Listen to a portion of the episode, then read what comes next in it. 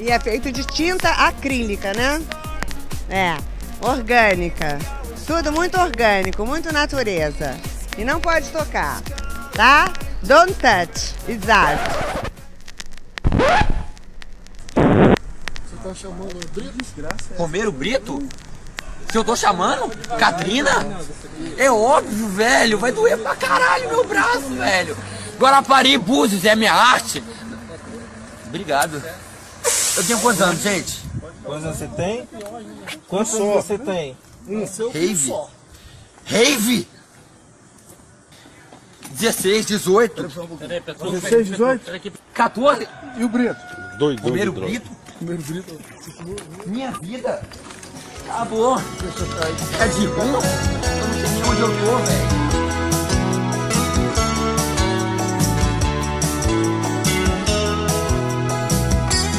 Amor gostoso, toda noite a gente faz.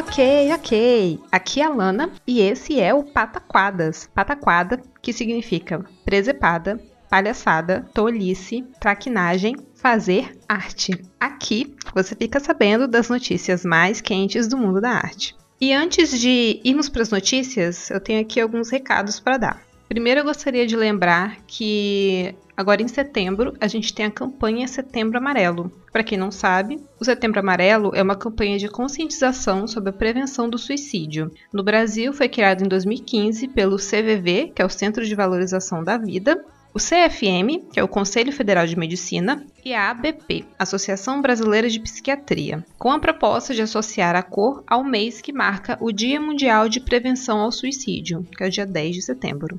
Então, para quem ainda não conhece a campanha, convido vocês a entrarem no site da campanha Setembro Amarelo, porque é muito importante que a gente discuta esse assunto, que a gente se informe mais sobre. E eu quero convidar vocês também a ouvirem o nosso último Não Pode Chorar, o Como Não Se Render à Sociedade do Cansaço, que é um episódio nosso que também faz parte da campanha Setembro Amarelo. E nele, a Fabiana Pedroni faz uma crítica à sociedade do cansaço e ao sistema produtivista que nos aliena de nossas capacidades criativas. E agora a gente andou percebendo que a gente recebe comentários de vocês, recebe abraços e a gente não lembra de retribuir.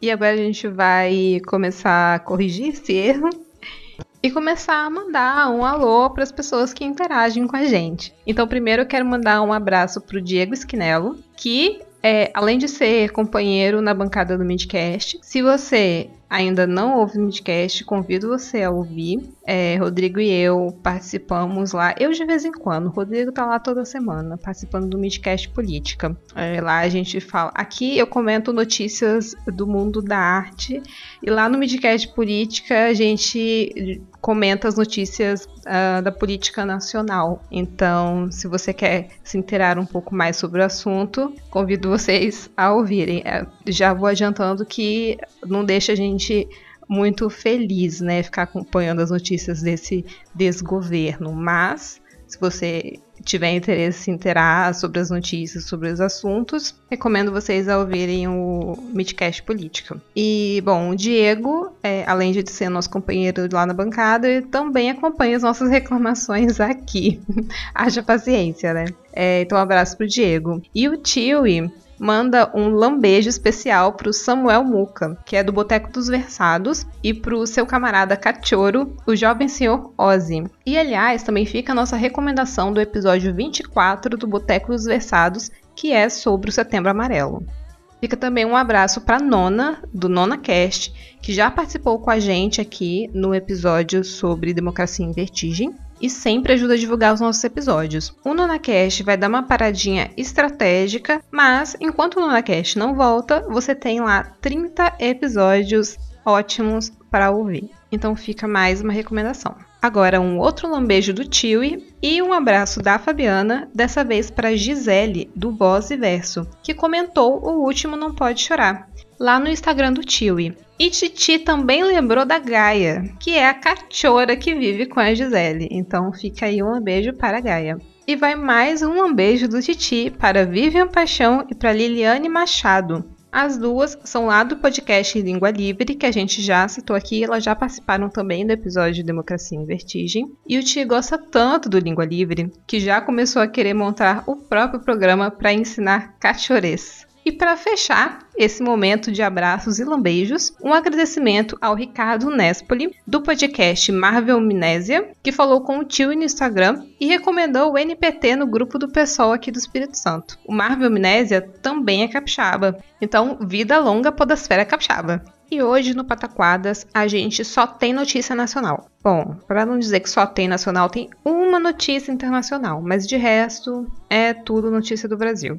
Porque Bom, como vocês devem imaginar, as coisas estão só piorando, então eu só venho com notícia ruim aqui. É, mais censura acontecendo, tem várias notícias de censura, e eu acho que essa todo mundo deve estar sabendo que foi o caso de censura na Bienal do Rio.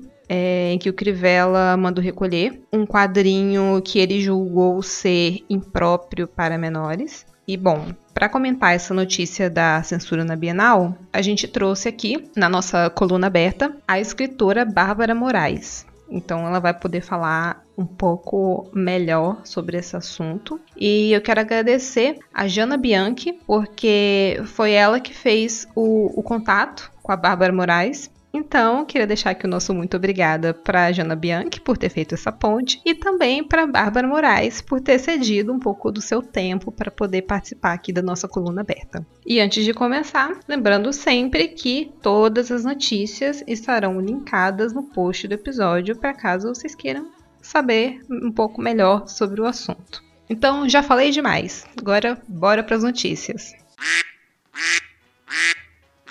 A nossa única notícia internacional do dia 6 de setembro: o artista mexicano Francisco Toledo morreu em Oaxaca aos 79 anos de idade após sofrer complicações de um câncer. Sua morte deixa um enorme vazio na arte nacional que perde o autor de um mundo fantástico que marcou para sempre a arte contemporânea mexicana.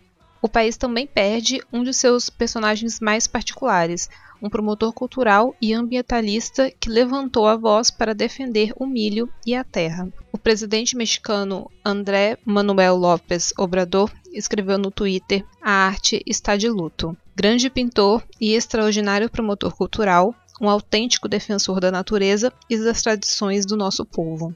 E a ministra da Cultura do México, Alejandra Frausto, explicou que a figura de Toledo significou um trânsito entre o mundo indígena e a arte mais reconhecida do mundo. Perde-se um artista muito poderoso, um guerreiro das causas justas que deixa um vazio enorme. Ele gozava de uma liberdade que ninguém pôde limitar nem submeter. Qualquer tributo será pequeno para o tamanho do artista que foi Toledo. Agora, Brasil. Dia 21 de agosto. Henrique Pires foi demitido do cargo de secretário especial da Cultura. A informação foi confirmada por fontes do Ministério da Cidadania, que é a pasta que a secretaria é subordinada desde que o Ministério da Cultura foi extinto, no início desse ano, 2019. E quem assume agora o cargo é José Paulo Soares Martins, atual secretário adjunto da Cultura. O motivo da demissão de Pires é que ele não concorda, entre outras medidas, com a suspensão do edital para a TV pública com a linha dedicada a produções sobre diversidade de gênero. A decisão foi publicada no Diário Oficial em uma portaria assinada pelo Ministério da Cidadania, Osmar Terra. Pires afirmou que não faria apologia a filtros culturais, e para ele isso tem nome, é censura. E ele disse que, se eu estiver nesse cargo e me calar, Vou consentir com a censura. Não vou bater palma para esse tipo de coisa. Eu estou desempregado. para ficar e bater palma para a censura, eu prefiro cair fora. Como eu já havia comentado no Pataquadas anterior, é, o presidente atacou quatro das produções finalistas do edital que concorriam a, pelas categorias de diversidade de gênero e sexualidade. É, a seleção tem um orçamento total de 70 milhões de reais e eles fazem parte do Fundo Setorial do Audiovisual.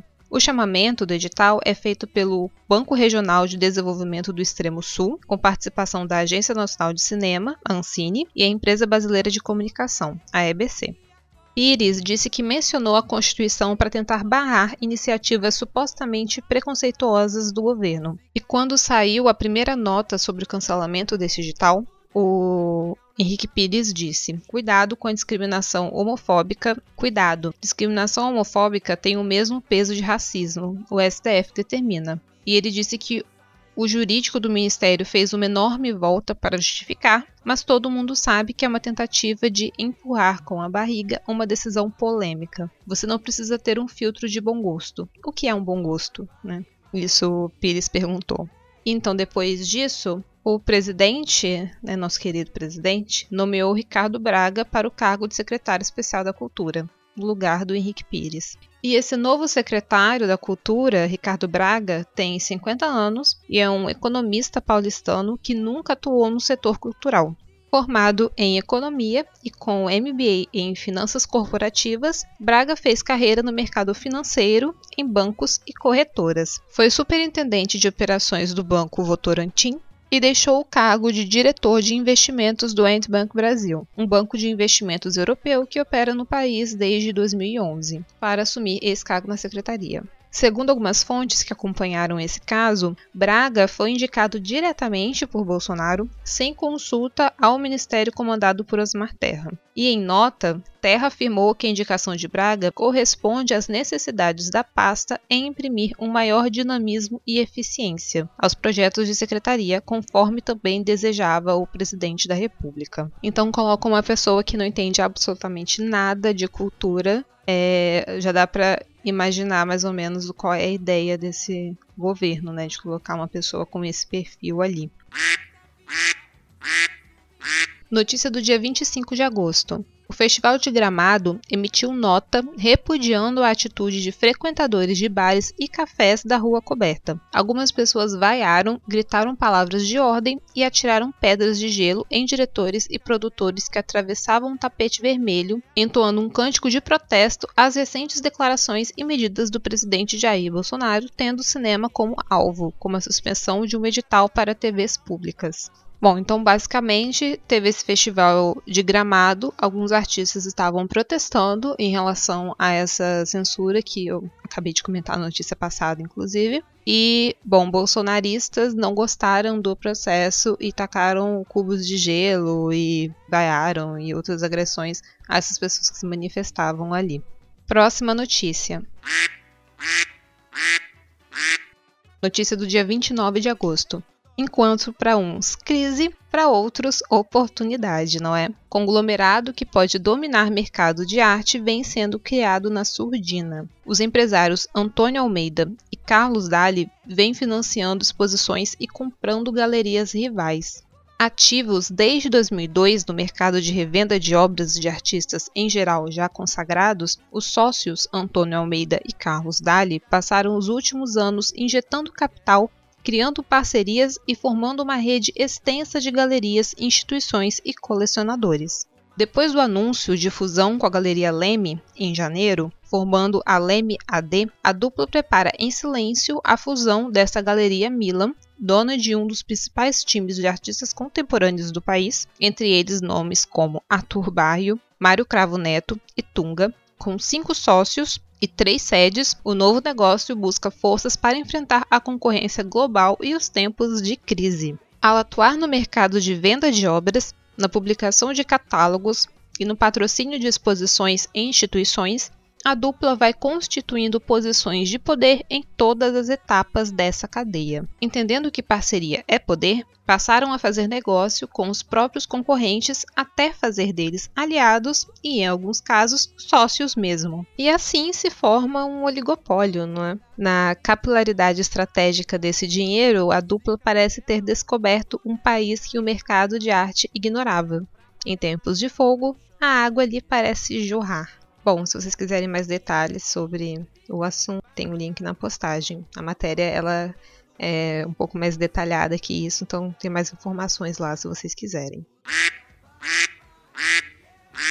Notícia do dia 30 de agosto. O presidente, Jair Bolsonaro, assinou um decreto em que afasta Christian de Castro da diretoria da Agência Nacional de Cinema. A informação foi publicada em uma edição extra do Diário Oficial da União no dia 29. Segundo o documento, o afastamento cumpre uma decisão judicial proferida pela Quinta Vara Federal Criminal do Rio. Christian de Castro tinha sido nomeado diretor-presidente do início do ano passado e seu mandato deveria se estender até 2021. E em abril deste ano, ao ser confrontado com determinações do TCU, o Tribunal de Contas da União, para que revisse as formas como a agência fiscaliza as contas do proje dos projetos que aprova, Castro publicou um despacho paralisando todas as atividades na agência, incluindo a liberação de novos recursos para filmes e séries. E nesse mesmo decreto, Bolsonaro também nomeou Alex Braga Muniz, membro da diretoria colegiada da Ancine, para substituir Castro em caráter temporário.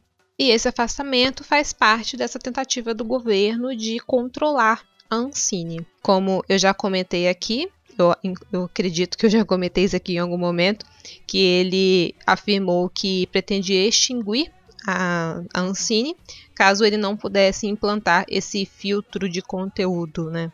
Entre aspas. Que, bom, a, a Ancine encara isso como censura, né? Porque não tem como encarar como outra coisa, mas. E você acha que tá pouca censura? Mais censura.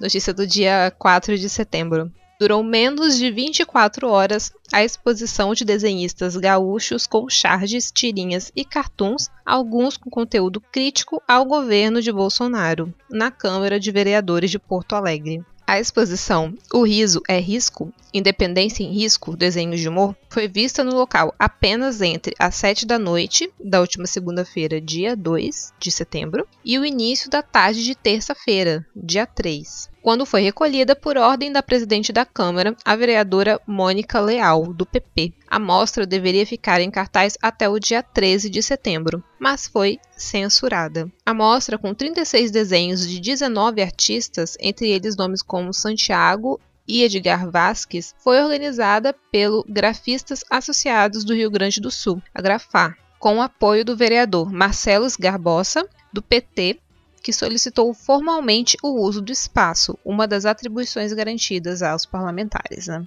Dentre os muitos trabalhos, alguns é, questionavam a soberania do país em relação aos Estados Unidos de Donald Trump e também denunciavam a questão indígena, é, questão dos direitos humanos. Para a vereadora, os desenhos ofendem o presidente e por isso eles não devem ser expostos, porque a gente não pode, gente, ofender o nosso presidente. Ela disse que são charges ofensivas com o presidente Bolsonaro, lambendo botina do Trump, com uma cadeira presidencial vazia com penico embaixo.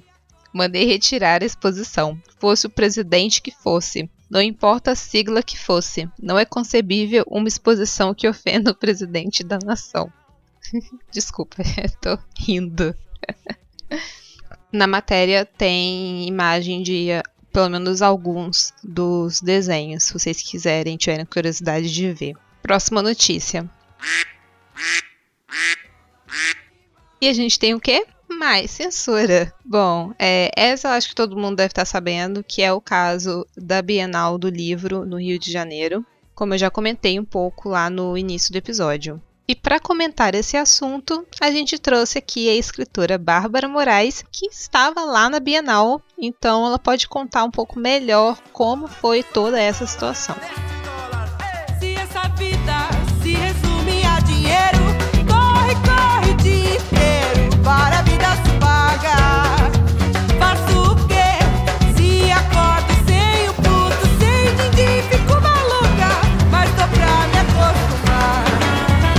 bufa o cartão. Fudeu, bufunfa tem não. Fudeu, nessas pindaíbas só me resta da Miguel. Estourou o crédito, esgotou o débito.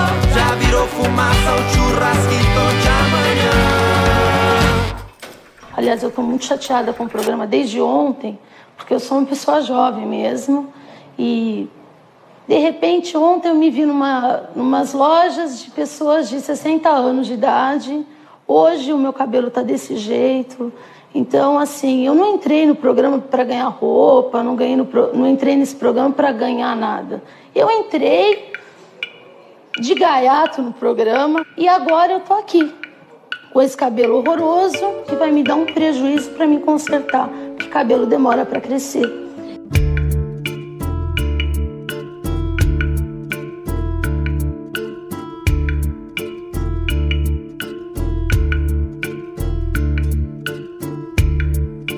Ilustríssimo senhor, diretor da divisão de censura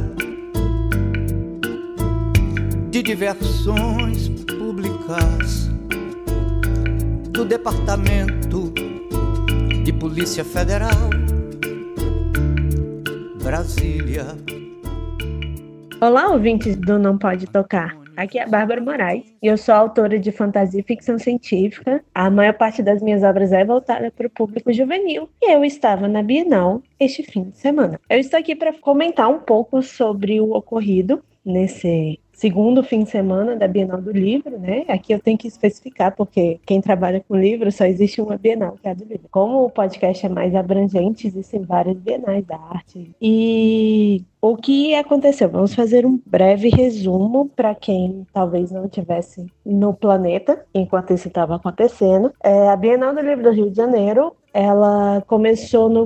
Ela sempre é nesse período de fim de agosto, pega o 7 de setembro. E historicamente, o dia 7 de setembro é bem caótico, assim, na Bienal. Teve um ano que teve Padre Marcelo Rossi e Anne Rice no mesmo dia, e a água faltou, a luz faltou. Foi o caos. Caiu o maior dilúvio, tudo isso no mesmo dia fatídico da, da Anne Rice e Padre Marcelo Rossi. Então, assim, todos os anos a gente já espera qual vai ser a merda que vai acontecer no dia 7 de setembro. Mas eu acho que ninguém esperava que a merda fosse censura. Tudo começou quando uma mãe, supostamente zelosa, estava com seu filho na Bienal e ela comprou um quadrinho para o seu filho. Quando ela chegou em casa e abriu o seu quadrinho, ela ficou horrorizada com o conteúdo do quadrinho, porque era um conteúdo altamente inapropriado e pornográfico, que era basicamente um casal de homens se, se confortando e tem uma imagem de um beijo. O que que acontece? Esse quadrinho é, é Young Avengers, a Cruzada das Crianças. Eu não sei como é que ficou Jovens Vingadores. Eu não sei como é que ficou em português. Eu esqueci. E, assim, na Bienal, todos os quadrinhos são vendidos lacrados. E uma das reclamações que ela fez no Twitter foi que o quadrinho estava lacrado, logo ela não podia ver se o conteúdo era apropriado para a criança dela. E como o título tinha criança no nome, obviamente era um título para criança, né? Não importa que a Cruzada das Crianças real tenha sido um negócio horroroso em que mandaram crianças para serem mortas e escravizadas. E aí, com isso, foi uma pessoa só que fez essa reclamação. Um vereador do Rio de Janeiro levou isso para a Assembleia e fez o maior e e aí o prefeito do Rio de Janeiro, que não tem mais o que fazer aparentemente, porque o Rio de Janeiro não tem nenhum problema, decidiu, ele fez um vídeo é, falando que todo conteúdo inapropriado na Bienal seria fiscalizado e apreendido. E este tipo de conteúdo, um beijo entre dois homens, era um, um conteúdo altamente inapropriado, pornográfico e deveria estar lacrado com plástico preto, marcado que era impróprio para menores, ok? Ok. Não tão ok assim, né, gente? Mas enfim, aí isso foi na quinta-feira. Na sexta-feira amanheceu com fiscais da prefeitura do departamento de ordem. Não sei nem o nome desse departamento porque eu li e eu achei surreal, sabe? É ordem pública, departamento de ordem pública. A gente tem um departamento de or ordem pública, sabe? Isso existe, isso é legal.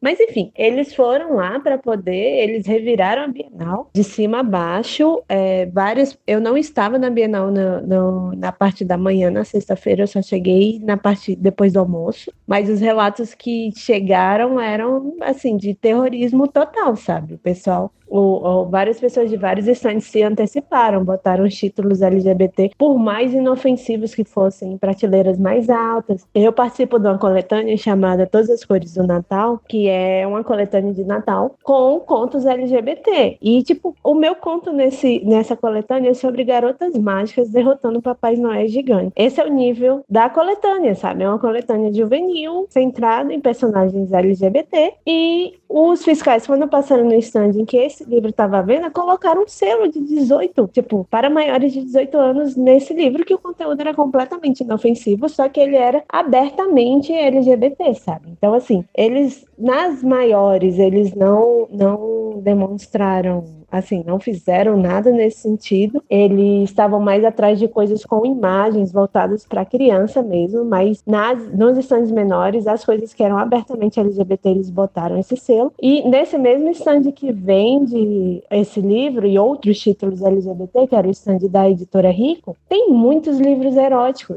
é, hétero, né? E nenhum deles foi tocado, sabe? Então, assim, é, foi completamente arbitrário. Não, primeiro que toda essa situação é absurda né? Desde o início, desde o do primeiro vídeo, desde a, até a denúncia da mãe, porque nesse caso, 100% foi negligência dela. Ela devia, ela tem, eu suponho que ela tem um celular, ela podia ter procurado, ela podia ter perguntado para um vendedor: este livro é adequado para o meu filho? E é o vendedor ia falar, sabe? Enfim, por mais, tipo assim, vamos ignorar o conteúdo. Ela devia ter feito isso. Você não compra uma coisa que tá lacrada pro seu filho sem você saber se aquele negócio é apropriado para a idade vontade dele. Nisso ela podia ter pego pornografia hétero de verdade, né? Agora, não sei se ela se importaria nesse caso, né? Porque a primeira dimensão disso desse caso todo é essa, do, da negligência da mãe em saber o conteúdo. A segunda é a homofobia. E a terceira é achar que todo quadrinho é para criança, porque o tanto que eu vi as pessoas falando, ah, história de quadrinho para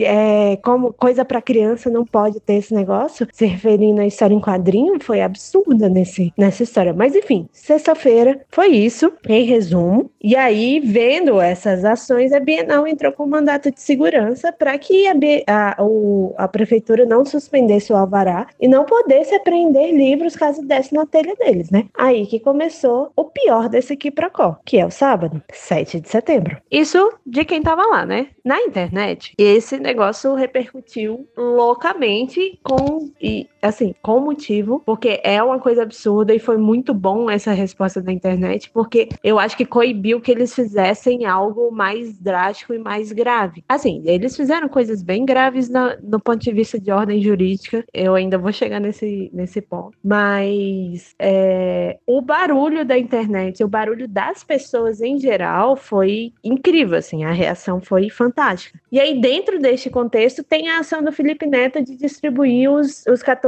mil livros com temática LGBT, sabe? Eu tava próximo do, do, do, do pessoal da equipe dele que orquestrou isso, eu indiquei alguns títulos também. É, eu ajudei a empacotar esses livros, sabe? Os autores de literatura juvenil brasileiros, a maior parte deles, principalmente os LGBT, estavam ajudando no, no, nessa ação, estavam ajudando a, a, embalar, a chamar as pessoas, sabe? Tipo, a gente se envolveu, porque basicamente é mexendo com a gente, com os nossos leitores. E assim, mexer com os nossos leitores, a gente vai para cima, porque é, calma. Fiquei emotiva agora, mas enfim. E aí, os 14 mil livros, né? Ele comprou vários títulos muito interessantes, inclusive de amigos meus, como o Ninguém Nasce Herói, do Eric Novello. O Eric, quando descobriu isso, ele ficou chocado, porque o primeiro capítulo do livro dele começa com o personagem dele distribuindo livros que o governo considerou impróprio para venda, sabe? Ele, o, o personagem dele, que é o Chubisco, tá numa praça distribuindo esses livros livros que são livros com temática LGBT, com temáticas é, feministas, temáticas que o governo fundamentalista religioso do, da história dele é, não permite. Então, assim, o paralelo com o que estava acontecendo foi gigantesco. É, e eu acho que ele nunca imaginou que fosse chegar nesse nível, né? Também teve o Você Tem a Vida Inteira, do Lucas Rocha, o Conectadas, da Clara Alves, é, o Um Milhão de Finais Felizes, do Vitor Martins, são todos títulos juvenis LGBT, que são títulos excelentes. Fica aí como recomendação, se vocês quiserem começar de algum lugar. E aí, com- o dia começou com o pessoal que eu conheço que estava ajudando lá, falando, gente, vamos ajudar a embrulhar os livros, porque assim, o Felipe Neto, ele contratou uma equipe, só que eram 14 mil livros, gente. Vocês não têm noção da quantidade que é 14 mil livros. Então, assim, acabou que precisou de toda a ajuda que a gente pôde, tipo, ajuda voluntária, que, que a gente pôde juntar. A entrega estava marcada para meio-dia. Quando chegou meio-dia, enfim, nem tinha embrulhado apenas metade, e eles decidiram parar por um tempo e retornar às seis da tarde, né? Quando dá umas três da tarde, me mandaram mensagem falando: corre, gente, que os fiscais estão na porta e a gente tem que terminar de embrulhar esses livros. E aí eu pensei: ferrou, sabe? Ferrou, ferrou, ferrou de vez. Quando eu entrei na internet, eu vi que o, o- a prefeitura tinha entrado na justiça de novo e conseguido uma reversão do mandato de segurança. Foi aquela decisão judicial do cara do Tribunal de Justiça que falou que sim, era para recolher todos os livros LGBT impróprios é, que fossem encontrados na Bienal. E aí, o que que acontece? O medo, assim, começou uma boataria lá dentro e a gente começou a ficar com medo pelo motivo de que a gente sabia que eles não podiam fazer nada, sabe? Porque os livros não são impróprios. Os livros que que estavam sendo distribuídos, por exemplo, eram propriedade privada. Era uma doação feita por uma pessoa física. Só que o problema era, daqui que você explica isso, sabe? As histórias eram que o pessoal tava lá fora com arma, com um saco preto de lixo para recolher tudo, sabe? Então assim, foi uma coisa muito assustadora. E no fim desse dia tinha uma mesa de literatura LGBT para botar a cerejinha no bolo. Mas enfim, é, a gente correu lá para ajudar, terminou de embrulhar tudo. E aí a gente terminou de, de embrulhar, sabe? E, não de embrulhar. A gente terminou de entregar os livros seis da tarde, que era o horário que an- anteriormente o pessoal da equipe tinha dito que ia voltar a distribuir os livros. E os fis- fiscais chegaram, de fato, às seis da tarde. Então, assim, foi louco. Se a gente tivesse deixado para depois, não ia ter dado certo. É, ia ter dado um, um rolo muito grande. Eu também vi o, o indivíduo lá do Tribunal da Justiça, de Justiça, conversando com o pessoal da Bienal e tudo mais. Então, assim, o clima de tensão, gente, foi horroroso. Foi, foi 100% terrorismo, porque de fato eles não fizeram nada, né? Assim, eles não foram, não recolheram nada e tal. Mas o, o medo que deixou lá dentro de todo mundo foi indescritível, sabe? E aí na mesa eu tava bem apreensiva com o que poderia acontecer. Na minha cabeça o povo ia entrar e falar: não, não pode fazer isso e tal. Não fizeram, ainda bem, mas assim, chegou num nível de que a gente achou que qualquer coisa ia ser possível, sabe? E aí essa mesa foi linda. E ao final da mesa, um menino, que é o Michel Uchiha, ele falou da situação que estava acontecendo, porque de fato o pessoal do Tribunal de Justiça estava reunido com o pessoal da Bienal para ver como é que eles iam proceder, porque eles estavam querendo de fato entrar na Bienal para recolher os livros, sabe? E a Bienal não deixou, é, os donos de- das maiores editoras também, assim, todo mundo se juntou e bateu o pé e falou: ó, presta atenção, vocês não, o que vocês estão fazendo não, não dá certo, sabe? É tipo, não tá certo, é censura e tudo. E aí a mesa do, do LGBT culminou no- na manifestação em que a gente foi até o local onde estava tendo essa reunião, recitando trechos da Constituição referentes à liberdade de expressão é, e outras palavras de ordem no geral. Inclusive, não vai ter censura, eu tenho objeções a isso. Resumindo tudo, é, quando a gente saiu de lá no sábado, a gente foi meio com a, a, a- dúvida, assim, de será que vai ter Bienal amanhã? Porque uma das coisas que eles poderiam fazer era caçar o alvará da Bienal e terminar a Bienal um dia mais cedo. E aí a Bienal entrou com recurso, né, que a essa altura era no instância superior, que foi no STF, e acabou que quem deu os dois, dois pareceres foi o Gilmar Mendes e o Toffoli sobre a situação. Eu também achei que a resposta deles foi muito lenta, porque assim que saiu primeiro, a primeira decisão do Tribunal de Justiça, mesmo sem ter um, um processo oficial Uruguai recorrendo, eles tinham que ter feito pelo menos uma nota de repúdio falando que aquilo era inconstitucional, sabe? Enfim, mas pelo menos teve uma resposta falando que aquilo era inaceitável, que configurava censura, eu acho, eu não li a decisão. Mas em resumo, foi isso. Domingo as coisas correram normal. É, mas eu acho que tem alguns destaques, assim, para essa história que a gente pode levar como lição, sabe? A primeira é que ninguém, é, é, o Crivella fez essa, essa pataquada toda, não foi para o pessoal que vai na Bienal, esse é o negócio em geral, sabe? Tipo, não foi para pra classe artística, todo mundo que tava na Bienal tava muito indignado com isso, sabe? Transeunte mesmo, às vezes eu, eu, eu, eu parava e ficava ouvindo as pessoas falando, ah, esse prefeito não tem mais o que fazer, porque, tipo, é indignante ele estar tá se preocupando com este tipo de coisa por vários motivos, mas o problema é que quem ele queria atingir foi atingido com essa, com essa ação, sabe? A gente tem uma parcela de pessoas que concordam com o que ele fez, que acham que a existência de pessoas LGBTQ é inapropriada, é uma pornografia. Tipo, as pessoas existirem é um desvio de caráter, é um desvio da sociedade. Então, assim, isso só explicitou mais ainda uma mentalidade que está cada vez mais explícita é, no nosso país. Eu não digo que é uma mentalidade crescente, porque eu acho que ela sempre existiu, infelizmente. Mas as pessoas não têm mais vergonha de expressar esse tipo de coisa, sabe? Elas não têm mais vergonha de serem preconceituosas. A segunda é que, nesse tipo de situação, a melhor ação a fazer é todo mundo se juntar, sabe? É, se não fosse pela reação das pessoas na internet em geral, se não fosse pela união do, do, do, da classe artística como um todo, porque eu vi gente, não só gente da literatura, até porque a gente não, quase não tem voz. O mercado do livro é um mercado minúsculo no Brasil, sabe? É um mercado praticamente invisível, mas eu vi atores, eu vi artista plástico, todos os artistas falando contra isso, porque é uma censura, sabe? E não é uma censura só à arte, é uma censura às pessoas, sabe? A, a, a comunidade como um todo. Então, assim,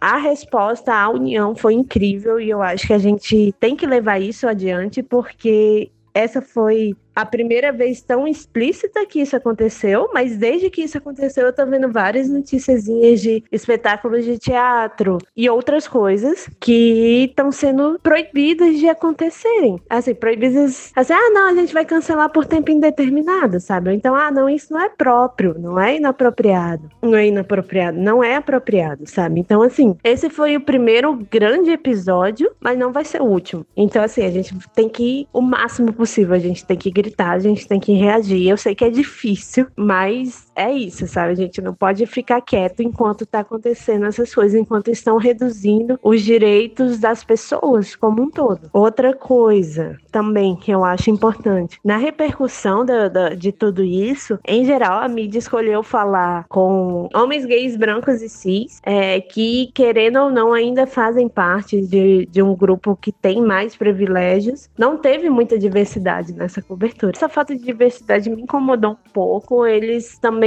a imprensa pediu para falar com muita gente hétero sobre o assunto também e o pessoal recusou. Assim, conheço várias pessoas que recusaram, falaram: olha, não é meu lugar de fala, não é o momento de estar tá falando comigo, vai falar com alguém que foi mais diretamente afetado, justamente por isso, porque não é um ataque apenas à, à liberdade de expressão, apenas à arte, apenas a que a gente faz, sabe? É um ataque à identidade e ao que as pessoas são. Então, assim, é, eu escrevi para adolescente, na mesa de literatura LGBT tinha muita adolescente. E a cara dos adolescentes, tipo, partiu meu coração, sabe? Tinha muita gente chorando muito, muita gente assustada. Até porque muitos desses adolescentes, eles voltam para casa para pais que concordam com Crivella. Ali, a Bienal, muitas vezes, para esses adolescentes, é um lugar seguro em que elas podem, eles podem encontrar autores LGBT que nem eles, que escrevem histórias, que falam é, da vida deles, que falam muito com as quais eles se identificam, sabe? É, e ver esse lugar que eles consideravam seguro ser atacado junto com quem eles são, eu acho que é um baque muito grande. Assim, é um baque pra gente que é adulto, sabe? É, imagina para eles.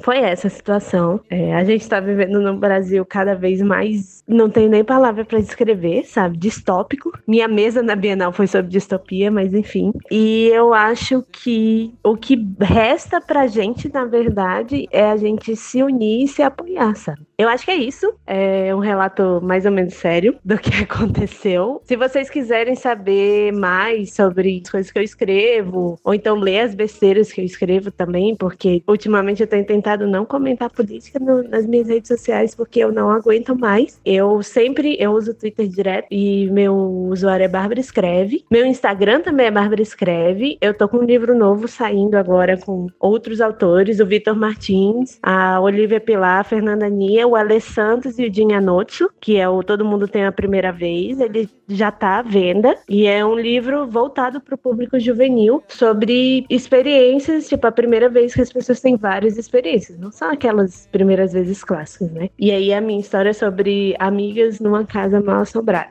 É, eu acho que é isso. Muito obrigada pelo convite. Antônio José Martins, brasileiro, Avenida Brigadeiro, Faria Lima, 1857. Primeiro andar, conjunto 112, e 113 e 114. São Paulo, capital.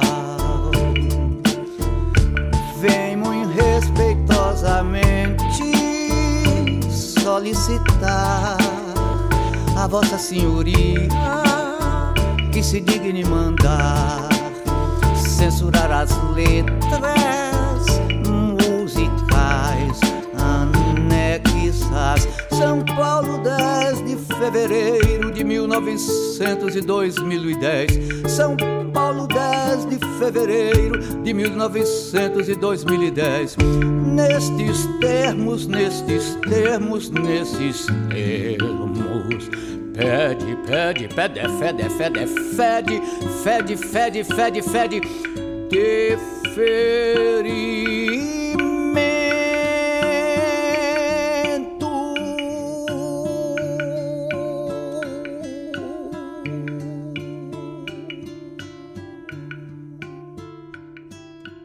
E como sempre, a gente vai deixar linkado no post do episódio os links para os perfis da Bárbara nas redes sociais. Próxima notícia. Do dia 6 de setembro, Cinemateca é ocupada por militares e políticos contra, abre aspas, marxismo cultural, fecha aspas. Alguns militares fardados começaram a ser vistos em reuniões para discutir eventos e a programação cultural da Cinemateca Brasileira no bairro Vila Clementino, Zona Sul de São Paulo. Políticos e assessores com agenda conservadora passaram a dar as cartas por lá. Com 250 mil rolos de filmes e cerca de um milhão de documentos, a Cinemateca é a principal instituição responsável pela preservação e difusão do patrimônio audiovisual brasileiro subordinada ao Ministério da Cidadania, é administrada pela Associação de Comunicação Educativa Roquete Pinto, a SERP, uma organização social. Esse modelo de gestão reúne características de gerenciamento privado para entidades públicas, mas não elimina a influência política sobre o órgão. No dia 14 de agosto, o deputado estadual Castelo Branco, do PSL, que é capitão reserva do Exército, gravou um vídeo na Cinemateca com a cúpula da instituição. E ao seu lado estavam o superintendente do órgão, Roberto Simões Barbeiro, o assessor especial Rodrigo Moraes e Lamartine Holanda, um coronel reformado do Exército que anunciou a realização de uma mostra de filmes militares para o próximo mês. E segundo o deputado, aquela foi uma visita técnica com o objetivo de conhecer a instituição e a sua missão. E aí, depois dessa reunião, deles conversarem é, sobre a importância do acervo, o deputado e Moraes entoaram a saudação da campanha do governo é, Brasil acima de nada, Deus nem existe, ou não, Brasil acima de tudo, Deus acima de todos. Bom, então o Castelo Branco e Holanda, que são os dois militares do grupo, prestaram continência. Que cena patética, sério. Pior do que isso, só o Biruliro fazendo flexão de pescoço. Bom, Moraes é mais um desses malucos aí do governo que são seguidores do do vô, o Olavo de Carvalho, e acreditam nessas maluquices de marxismo cultural e, e por aí vai. Provavelmente terra plana também. todo tipo de maluquice. E no vídeo gravado pelo deputado Castelo Branco, Moraes diz que entre os projetos que ele pretende tocar na Cinemateca estão um que envolve visitas a escolas e outro de educação para o cinema. E a mostra de filmes militares também conta com o apoio dele. Segundo o organizador da exibição, o Coronel Holanda, serão produções sobre a participação da Força Expedicionária Brasileira, a FEB, na Segunda Guerra Mundial. E ele afirma que o conteúdo da mostra não é ideológico, mas sim histórico. E em nota, a Cinemateca nega que haja um novo viés conservador na instituição. Imagina, né?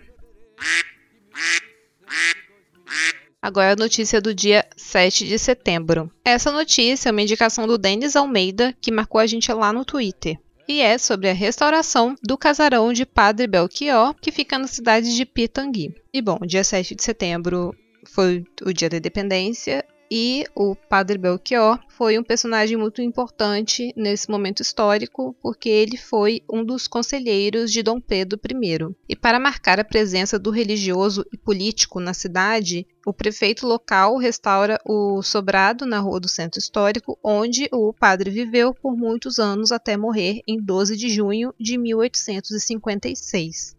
E bom, na reportagem fala um pouco mais sobre a importância do, do casarão e do padre Belchior. E tem aqui a fala do pesquisador do tema, promotor de, que é promotor de justiça e integrante do Instituto Histórico e Geográfico de Minas Gerais, Marcos Paulo de Souza Miranda. E um dos comentários que o, o Denis fez quando ele postou essa notícia no Twitter Bom, vou aqui citar o tweet dele. Restauração em seis meses. Não se trata de restaurar, mas de substituir um patrimônio que foi abandonado por um cenário uma reportagem sobre história em que não tem sequer um historiador ouvido. Vivemos em um país que finge valorizar sua história enquanto a deixa desmoronar. Bom, vale ressaltar aqui que o Denis, ele é historiador. E além de historiador, ele nasceu naquela região. Então esse é um assunto bem próximo a ele. E, bom, na reportagem não tem muitas informações em relação a, a, a isso, assim, mas como o Denis é uma pessoa que está mais próxima,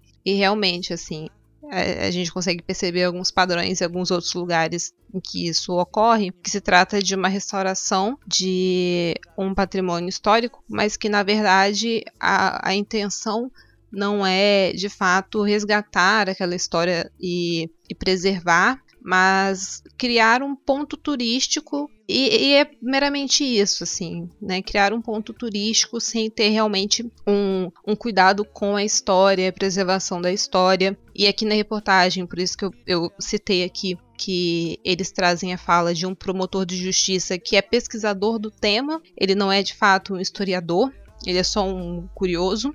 Então dá para ver que realmente não tem, não parece ter tanta preocupação com com o restauro desse, desse patrimônio histórico. infelizmente, isso é algo um tanto quanto comum aqui no nosso país, né, em algumas cidades históricas daqui. Para finalizar, é, tem aqui quase um quebrando notícias que chegou bem de última hora quando eu estava finalizando aqui. Já tinha terminado a pauta, é, mas apareceram essas duas últimas notícias, então eu vou inserir aqui só como um comentário rápido. Primeiro sobre o cancelamento da estreia do filme Marighella aqui no Brasil.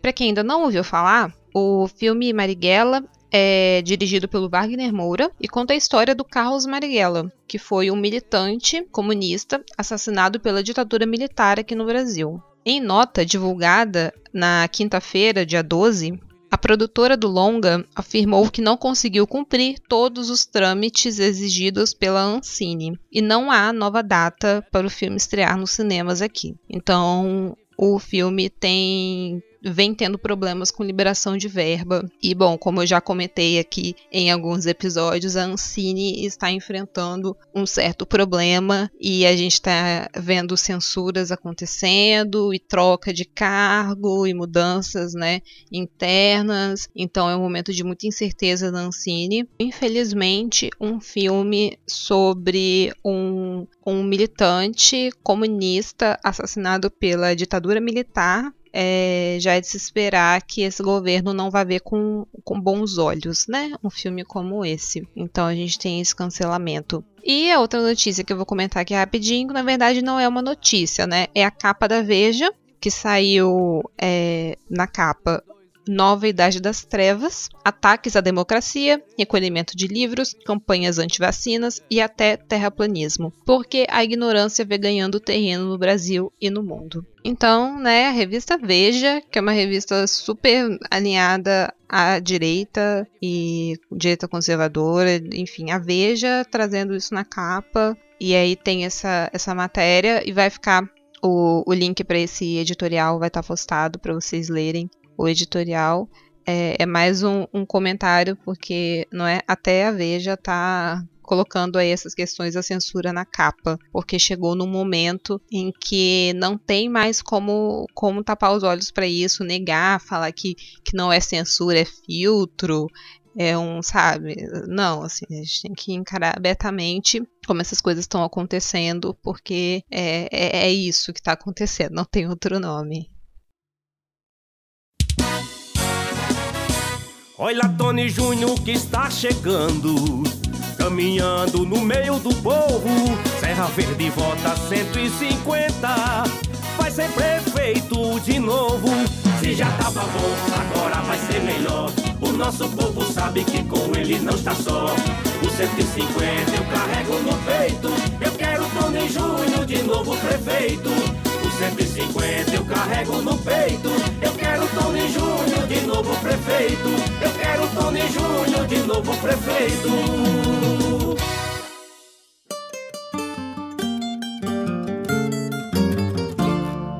Pode bater, nossa voz não vai calar, nossa bandeira não vai descer. Não vamos descansar e nem esmorecer enquanto precisar e o coração bater. Pode gritar, nossa fé não vai ceder, a nossa estrela ainda vai brilhar. Jamais nos abater, nem nunca fraquejar, pois o sonho de vencer nos move a lutar.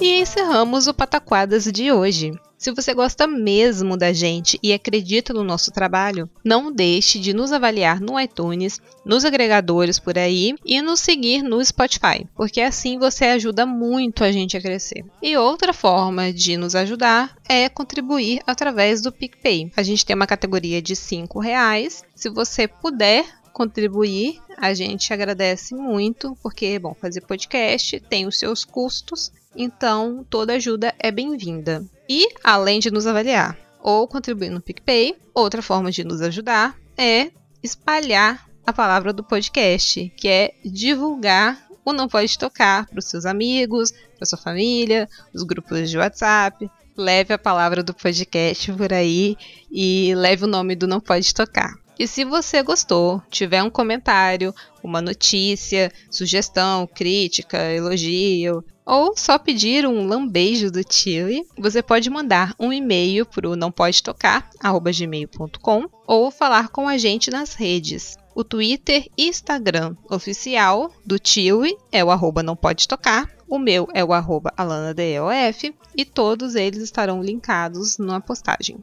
E acesse também o site notamanuscrita.com, que além de ter a postagem com todos os links para os perfis, para as notícias, enfim, todas as sugestões que a gente dá aqui, você também pode encontrar crônicas, contos e outras produções dos nossos participantes. E por hoje é só. Tchau! Não adianta, pode bater. Nossa voz não vai calar. Não vai. Nossa bandeira não vai descer. Não vai. Não vamos descansar e nem esmorecer enquanto precisar e o coração bater. Pode gritar, nossa fé não vai ceder. Não vai. A nossa estrela ainda vai. Jamais nos abater, nem nunca fraquejar. Pois o sonho de vencer nos move a lutar por um mundo sem coleiras, sem mordaça, sem a dor de não poder buscar saídas. Quando o amor for o Senhor, moeda de trocar, não vai ter mais cativeiro, rei ou marajá. Não adianta bater